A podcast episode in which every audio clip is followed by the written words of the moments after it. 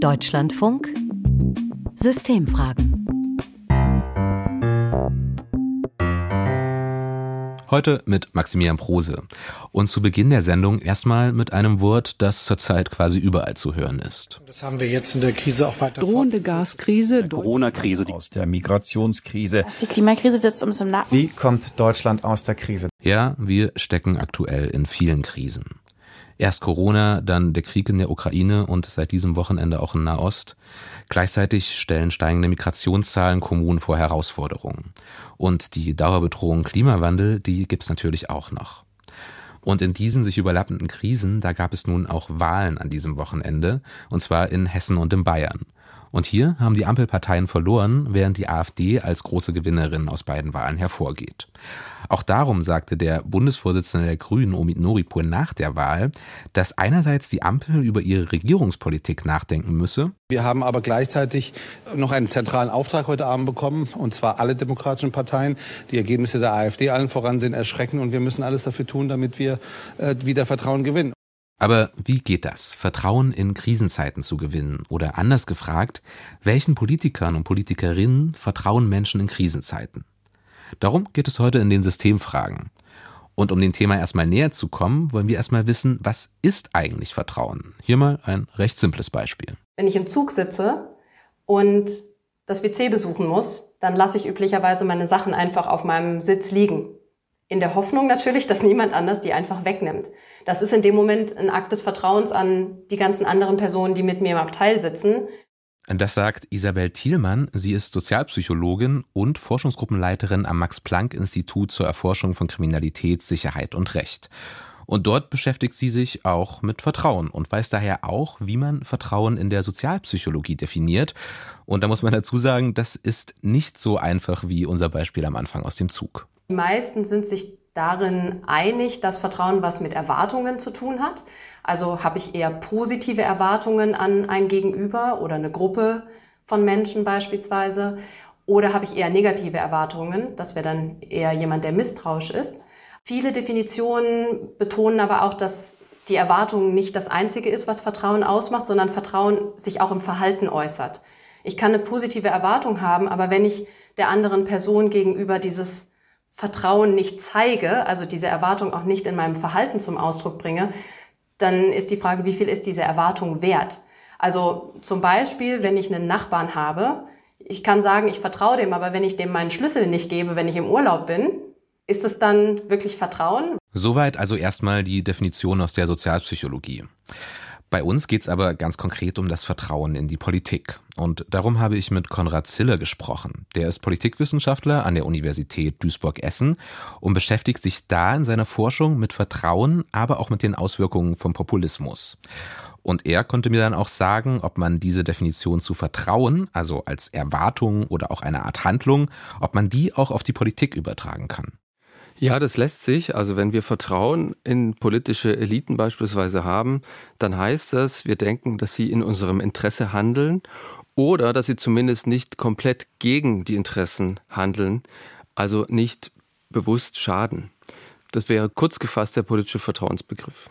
Und dieser politische Vertrauensbegriff, dieses politische Vertrauen, ist der in Situationen wie jetzt, wo wir ganz viele Krisen haben, die sich überschneiden und sich gegenseitig bedingen, ist da dieses Vertrauen in Politiker und Politikerinnen ein besonders hohes Gut? Ist es da besonders wichtig, dass wir Politikerinnen und Politikern vertrauen? Ja, wir gehen davon aus, dass es zumindest einen Grundstock an Vertrauen bedarf, damit politische Systeme und auch Demokratien stabil sind und dann auch funktionieren. In Krisen ist dieses Vertrauen umso wichtiger, weil hier werden ja dann auch Maßnahmen umgesetzt, die beispielsweise Einschnitte bedeuten. Und wenn es in der Gesellschaft ein relativ hohes Ausmaß an Vertrauen gibt, dann trägt die Bevölkerung das auch stärker mit als in einem System, in dem dann alle plötzlich auf die Barrikaden gehen, weil dieses Grundvertrauen in die Politik schon erstmal fehlt. Also kann man schon mal festhalten, Vertrauen in Politik, das ist gerade in Krisenzeiten wichtig. Und darüber spreche ich auch später noch mit Konrad Ziller. Jetzt schauen wir aber erstmal, welcher Politikertyp gerade anscheinend Vertrauen gewinnt. Und da wäre eine These der Sozialtypus starker Mann. Den untersucht aktuell ein Sonderforschungsbereich der Deutschen Forschungsgemeinschaft in dem Projekt Helden, Heroisierungen, Heroismen. Und solche starken Männer, das sind etwa in autokratischen Systemen Putin oder auch Xi Jinping. Also erstmal niemand, den jetzt wahrscheinlich die meisten mit Vertrauen zusammenbringen. Aber auch in Demokratien gewinnen sogenannte starke Männer Vertrauen von Wählerinnen und Wählern. Das bekannteste Beispiel ist hier sicherlich Donald Trump. Doch auch in Deutschland haben wir sogenannte starke Männer, die Wählervertrauen abgreifen. Mein Kollege Andreas Beckmann, der hat sich das genauer angeschaut und ich wollte von ihm erstmal wissen, warum sind starke Männer auch in Demokratien, also bei freien Wahlen, erfolgreich? Kurz gesagt hat das weniger mit ihren Inhalten zu tun als mit dem Stil, den sie prägen. Sie setzen auf Zuspitzung und Polarisierung. Der Typus starker Mann ist keiner, der Lösungen sucht, sagt Ulrich Bröckling, Professor für Soziologie an der Uni Freiburg. Diese Form von Politik läuft auch darauf hinaus, die ganzen komplizierten Probleme radikal zu simplifizieren, auf ganz einfache Widersprüche, auf Gegensätze, gut und böse, falsch und richtig und vor allem Freund und Feind. Diese starken Männer treten auf mit dem Anspruch, dass sie es sind, die die Stimme des Volkes verkörpern. Jetzt muss man aber auch sagen, so ein Freund-Feind-Schema, das ist natürlich eine Inszenierung. Mit welchen Stilmitteln wird denn hier auf der politischen Bühne gearbeitet?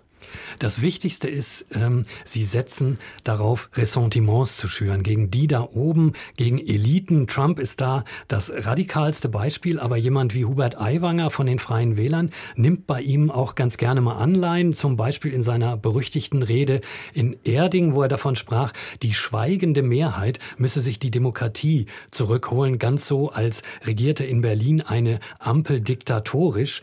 Er ist da viel für kritisiert worden, aber er hat es geschafft, dass ihm das mehr genützt als geschadet hat. Aus der Tatsache, dass man ihm diese Dinge vorhält, aus guten Gründen, dass er das als Beweis nimmt, dass er es ist, der dem Mächtigen, dem Establishment es mal gezeigt hat und dass man sich deshalb gegen ihn verschworen hat und ihn jetzt klein halten will.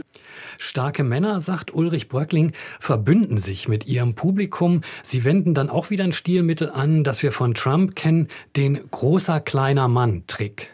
Er ist einerseits derjenige, der für die einfachen Leute, zumal für die Leute vom Land spricht. Und er ist gleichzeitig aber der, der da eben vorne auf der Bühne steht, der große Mengen begeistern kann, um sich scharen kann. Also er ist nicht einfach ein kleiner Mann, sondern er ist gleichzeitig eben auch ein großer, ein starker Mann, der es denen da oben mal zeigt, der Klartext redet. Das muss ich aber sagen, erinnert mich ein Stück weit auch an Markus Söder. Der hat ja streckenweise ganz ähnlich agiert, indem er etwa gesagt hat, die Grünen, die hätten kein sogenanntes Bayern-Gehen, mit denen könnte man nicht zusammenarbeiten. Ja, das stimmt. Söder hat das auch drauf. Aber als ein traditioneller Konservativer kann er diese Rolle nicht so ungehemmt und auch nicht so überzeugend spielen wie ein Herausforderer wie Aiwanger. Er kann den Populismus nicht so weit treiben, wie das ein Aiwanger kann, weil er ja gleichzeitig als Ministerpräsident auch immer noch die staatliche Autorität verkörpern kann, weil er selber ja auch Teil des politischen Systems ist. Er muss den Populismus also immer wieder auch zurückfahren und durch ein staatsmännisches Auftreten korrigieren. Folgt jetzt daraus, dass bei dem Wettstreit der starken Männer immer nur der Radikalere gewinnen kann? Zumindest haben Söder und die CSU ein für sie enttäuschendes Ergebnis eingefahren, aber auch Aiwanger hat ja nicht so zugelegt, wie er sich das vielleicht vorgestellt hat. Und beide haben eigentlich ein Ziel nicht erreicht, das sie ausgerufen hatten, nämlich die AfD klein zu halten.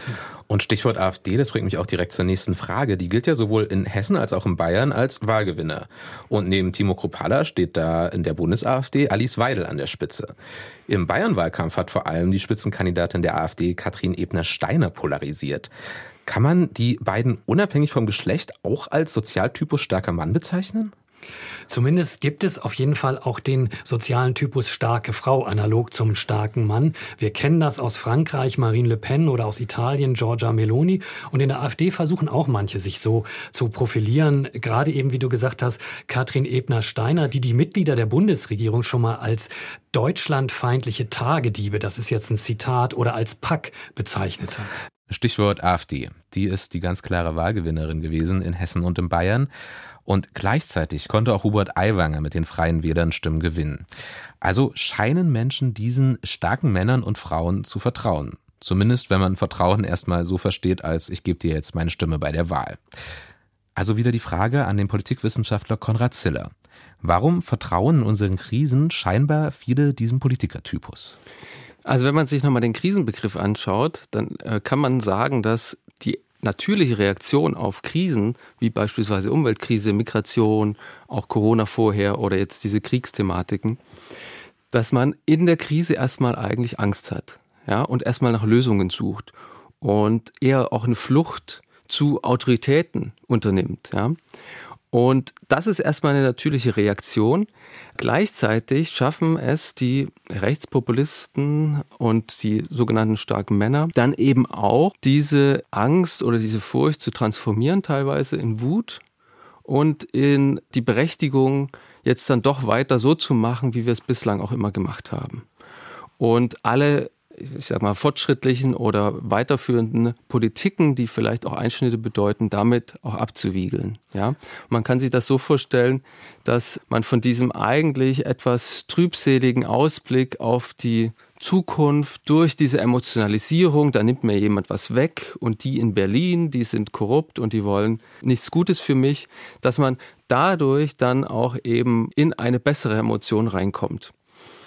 Und das haben die Rechtspopulisten und auch Aiwanger gut bedient und damit auch Wählerstimmen gewonnen. Und gleichzeitig ist ja eine andere These in der Forschung, Populisten und Populistinnen, die erodieren das Vertrauen in soziale Institutionen, in Politik, in gegnerische Politikerinnen und Politiker. Also ist das auch ein Grund, warum die hier Stimmen gewonnen haben, dass sie eben das Vertrauen zu etablierten Parteien untergraben haben? Ja, das ist eigentlich der Hauptaspekt, den der Populismus verfolgt, nämlich das Vertrauen in die etablierten politischen Entscheidungsträgerinnen und Entscheidungsträger zu verringern und zu zerstören, könnte man gewissermaßen sagen. Es geht weniger darum, selber Vertrauen zu bekommen, weil wenn man aus der Opposition heraus agiert, kann man eigentlich relativ gut destruktiv sein und eigentlich alles ablehnen. Da muss man gar nicht neue alternative Sachlösungen vorschlagen, sondern man kann einfach nur dagegen sein. Und bislang hat das eigentlich auch immer die Opposition gemacht. Das, was neu ist am Rechtspopulismus, ist tatsächlich, dass hier sehr destruktiv und sehr verroht, auch mit der rhetorischen Strategie gegen die politischen Gegner vorgegangen wird. Und das führt natürlich eher dann zu einem Vertrauensverlust, das Vertrauen aufzubauen in die eigene Partei. Darum geht es erstmal gar nicht. Und das Vertrauen zu untergraben, funktioniert das in Krisen, in denen wir uns gerade befinden, auch einfach leichter? Ja, also wir sehen, dass vor allem die Kombination aus einer Krise, in der auch Politik gemacht werden muss, die Einschnitte bedeuten, und das Vorhandensein von Rechtspopulisten, dass diese Kombination besonders vertrauensschädigend wirkt. Und Menschen sind von sich aus erstmal veränderungsunwillig. Und wenn jetzt noch jemand kommt und sagt, dass diese Veränderung unrechtmäßig ist und dass es jemanden gibt, der Schuld für diese Veränderung trägt und auf die man praktisch die Schuld abladen kann, dann ist das umso verführerischer, da auch mit einzustimmen und das mitzutragen. Gleichzeitig gibt es aber auch die Gegenthese, die These Rally Around the Flag. Ähm, also wenn es eine Krise besteht, dann bekommen Regierungsparteien eigentlich erstmal viel Zuspruch, weil man eben Führungskräfte sucht, die durch die Krise durchnavigieren können. Warum kann die Ampel diesen Effekt gerade nicht ausnutzen? Also wir haben so einen Rally Around the Flag-Effekt am Anfang der Pandemie gesehen. Da gingen die Zustimmungswerte auf jeden Fall nach oben für die Regierung, auch das Vertrauen ging nach oben. Und nach einer gewissen Zeit hat sich das dann eben ins Gegenteil umgekehrt und die rechtspopulistische Strategie dagegen zu sein und auch die Querdenker, wir erinnern uns alle an die Demonstration, die haben auch dazu beigetragen, dass diese Maßnahmen, die dann eben gekommen sind, wie Lockdown, dazu geführt haben, dass eher sich Segmente der Gesellschaft eher wieder abgegrenzt haben und Vertrauen verloren haben. Warum das aktuell nicht funktioniert, das hängt auch damit zusammen, dass die Menschen jetzt schon in einem Dauerkrisenmodus sind und eine Krise gewissermaßen die nächste jagt. Man ist deswegen etwas unterstützungsunwilliger. Ja, man ist etwas müde geworden, da noch Vertrauensvorschüsse zu geben. Und ein wichtiger Punkt ist natürlich auch, dass die Politik der Ampel wenig kohärent ist. Das haben wir gesehen bei der Thematik Zeitenwende und Investitionen in, ähm, in die Militärausgaben.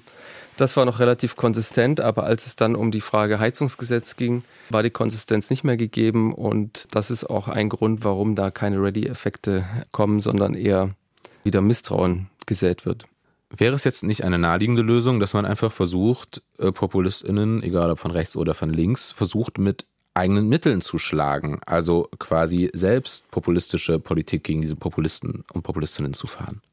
Da wäre ich sehr vorsichtig, weil die Versuchung liegt zwar nahe, auf der anderen Seite ist es dann wie im Streit, wenn man sich nur noch gegenseitig beschuldigt und nur noch emotional miteinander diskutiert, dann kommt man gar nicht mehr auf die Sachebene und dann ist demokratische Politik eigentlich gar nicht mehr wirklich möglich. Der Sozialtypus starke Männer und Frauen, um den es ja vorhin ging, der verspricht Autorität, was Menschen in Krisen suchen.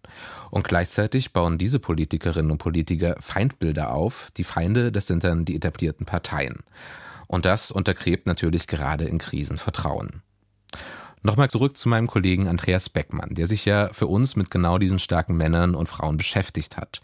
Ich wollte von ihm noch wissen, wie kann denn ein nicht populistischer Gegenpol zu sogenannten starken Männern und Frauen aussehen? Weil auf den ersten Blick scheint das ja gerade in Krisen da kaum Alternativen zu geben. Vielleicht doch, das meint zumindest Andreas Wirsching vom Institut für Zeitgeschichte. Der beschäftigt sich mit Momenten der politischen Polarisierung aus historischer Perspektive und sagt, es braucht dann klare Konzepte. Also heute vor allem für sozialen Ausgleich und für eine gerechtere Klimapolitik. Die kann und muss man in einer Demokratie natürlich kontrovers diskutieren. Vor allen Dingen aber sollten sie von überzeugenden Persönlichkeiten gut erklärt und dann auch umgesetzt werden. Das zeigt für ihn jedenfalls die Geschichte der Bundesrepublik. Wenn Sie an die Westbindung etwa denken, an die Wiederbewaffnung unter Adenauer, wenn man an die Ostverträge etwa denkt oder auch an den NATO-Doppelbeschluss, dann waren das alles wirklich ganz tiefgreifende, auch spaltende Themen, die dann aber durch überzeugende Politiker dann eben auch ohne Rücksicht jetzt auf, was könnte das für Auswirkungen auf die Wahlen haben, durchgesetzt worden sind. Und das müssen jetzt nicht unbedingt historische Größen sein. Bei den Wahlen am Sonntag haben wir ja gesehen, die CDU in Hessen hat die größten Gewinne eingefahren und ihr Spitzenkandidat Boris Rhein hat gesagt, wir betreiben eine sanfte Erneuerung. Wir müssen Dinge verändern in unserer Gesellschaft, aber wir wollen niemanden überfordern und wir nehmen auch die Ängste vor Veränderungen auf. Und mit so einem Stil kann man offenbar doch noch bei Mehrheiten Vertrauen gewinnen. Stichwort Boris Rhein, der alte und sehr wahrscheinlich auch neue Ministerpräsident in Hessen. Hier hat die CDU unter ihm kaum Stimmen an die AfD verloren, ganz anders als die CSU in Bayern. Und die CDU unter Boris Rhein, die holte tatsächlich über sieben Prozent mehr Stimmen als beim letzten Wahlgang. Und das mit einem Wahlkampf, der nicht populistisch, sondern, wie viele Analysen sagen, moderat im Ton war. Darum auch wieder die Frage an Konrad Ziller. Zeigt Boris Rhein, wie es vielleicht gehen kann, Vertrauen zu holen, trotz Dauerkrisen und populistisch aufgeheizter Debatten? Ja, also ich sehe das auch so, dass einfach ein professioneller, ein konsistenter und auch unemotionaler Führungsstil da wirklich beiträgt, um Vertrauen zu gewinnen. Man kann ja auch ins soziale Miteinander schauen und sich überlegen, wenn man in einem Streit ist, in einem emotionalisierten Streit, wie kommt man am besten raus? Am besten kommt man raus, nicht eben auf diese emotionale Ebene zu gehen, sondern sich den Sachthemen zu widmen und zu gucken, wo ist Kompromiss möglich, konstruktiv zu bleiben. Das sind alles Facetten und Eigenschaften, die auch Vertrauen erneuern können. Man muss natürlich trotzdem betonen, dass Vertrauen aufbauen Zeit braucht. Also man kann nicht einfach von heute auf morgen dann das Vertrauen zurückgewinnen. Aber das ist, denke ich mal, ein Weg neben dem Thema, wir müssen zurück zu den Argumenten und müssen die Argumente austauschen und schauen, dass so wenig emotional und ja gegenseitig beschädigend ist wie möglich. Und Konrad Ziller, der hat mir auch noch gesagt, was er glaubt, wie die Ampelparteien wieder mehr Vertrauen bekommen könnten. Einerseits durch eine weitere Abgrenzung zur AfD, indem man etwa sagt, dass es keine einfachen Antworten auf komplexe Probleme gibt, aber auch und vor allem die eigenen Inhalte unemotionalisiert und konsistent und ohne Streit nach außen zu tragen. Und ja, diese theoretischen Diskussionen über Bundes- und Landespolitik, klar, die bleiben häufig auf einer etwas abstrakten Ebene. Darum schauen wir jetzt am Ende auch nochmal quasi durch die Lupe direkt darauf, was ganz konkret Bürgerinnen und Bürger in einem Bundesland zum Vertrauen in die Politik sagen. Und zwar in Sachsen, einem Bundesland, zu dem Studien zeigen, dass hier die Skepsis gegen demokratische Institutionen besonders hoch ist. Warum Menschen Politikerinnen und Politikern hier misstrauen, untersucht Judith Kretschmer am Zentrum für Journalismus und Demokratie an der Universität Leipzig, und zwar ganz, ganz nah an den Menschen selbst. Denn sie hat mit 60 Menschen aus Sachsen jeweils zwei Stunden genau über diese Fragen gesprochen. Ihre Studie, die erscheint zwar erst im nächsten Jahr, aber sie hat uns schon mal erste Einblicke gegeben, warum Menschen in Sachsen Politikerinnen und Politikern misstrauen. Die Vorwürfe, dass finanzielle Interessen dahinter stehen und nicht das Wohl der Menschen, äh, das waren Vorwürfe, dass die Karriere, die parteipolitische Karriere im Vordergrund steht. Häufiger Vorwurf sind Lobbyinteressen, Kombination mit der Wirtschaft, die Dominanz von Parteipolitik, ein Widerspruch zur Sachpolitik. Es war die fehlende charakterliche und fachliche Eignung äh, für diese Ämter. Und dass sich die Menschen eben im politischen Alltagsgeschäft mit ihren Sorgen, ihren Bedürfnissen nicht wahrgenommen, nicht vertreten fühlen. Was Judith Kretschmer auch herausgefunden hat, Vertrauen hatten die Menschen am ehesten noch in Lokalpolitik. Und das habe auch damit zu tun, dass die Menschen, die in Berlin oder Brüssel Politik machen, einfach sehr weit weg seien von der Lebenswelt der Menschen vor Ort. Und dadurch eben auch so eine Art Eindruck einer Blackbox entstehe.